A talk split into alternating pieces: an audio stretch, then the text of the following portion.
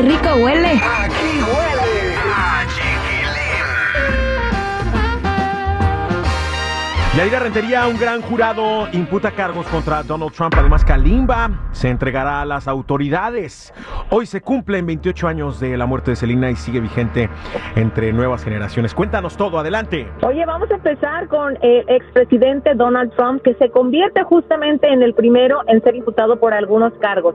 Esto, si recuerdan, en el 2016, cuando hizo un pago a una actriz porno llamada Stormy Daniels, y bueno, pues a partir de todo esto habían estado intentando meterlo a la cárcel. Él dice que esto son motivaciones políticas, que quieren afectar su reelección y que se lance como candidato, por supuesto, por el Partido Republicano. Y bueno, mientras tanto, en la ciudad de Nueva York han reforzado la seguridad porque se esperan protestas de parte de sus seguidores. Bueno, Kalimba se va a entregar a las autoridades para probar su inocencia, dice. Sí, efectivamente, él ha estado asegurando que todo esto es un plan y que tiene suficientes pruebas para mostrar su inocencia. Y esto ha llamado la atención también de algunos defensores de las mujeres que después de un abuso deciden hablar, aunque haya pasado mucho tiempo.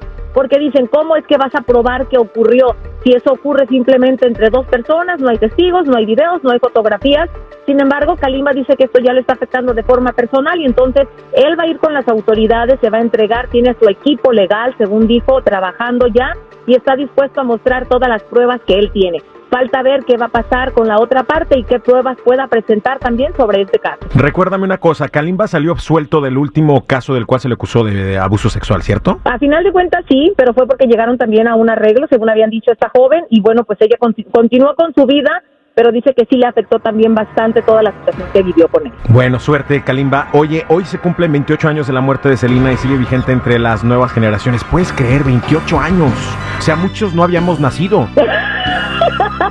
No, todavía no nacíamos tú y yo. No, pero es increíble, es que esta mujer tenía un carisma, un ángel precioso. Y bueno, pues hoy en día tú sigues viendo niños y niñas que ni siquiera la conocieron, que han escuchado historias tal vez de la abuela, porque muchas de las mamás tampoco llegaron a conocer a Celina. Y entonces te sorprende, ¿no? Ese amor tan grande que le tienen a la cantante aún y que siga su música tan vigente y que no pase de moda. A mí me encantó hace poquito que acabo de ver una entrevista que ella dio hace tiempo y ahí les va la pedrada para todos los artistas que se sienten que no tocan el piso. Ella decía que para ella sus fanáticos eran lo más importante y así se sintiera mal, le doliera la cabeza, estuviera cansada. Jamás en la vida les haría una grosería a sus fanáticos, porque ellos eran los que compraban boletos para verla en conciertos, compraban sus discos y le daban la popularidad que ella tenía y no se atrevería a romperles el corazón. Ah, qué bonitas palabras de Selena. Por eso era grande y sigue siendo grande. Gracias por la información, Yadi. Cuídate mucho, que tengas bonito fin de semana. Pásala bien, pórtate mal y mañana niégalo todo.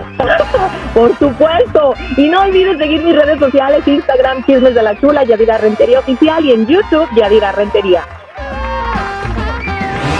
huele, compa? Aquí huele a chiquilín.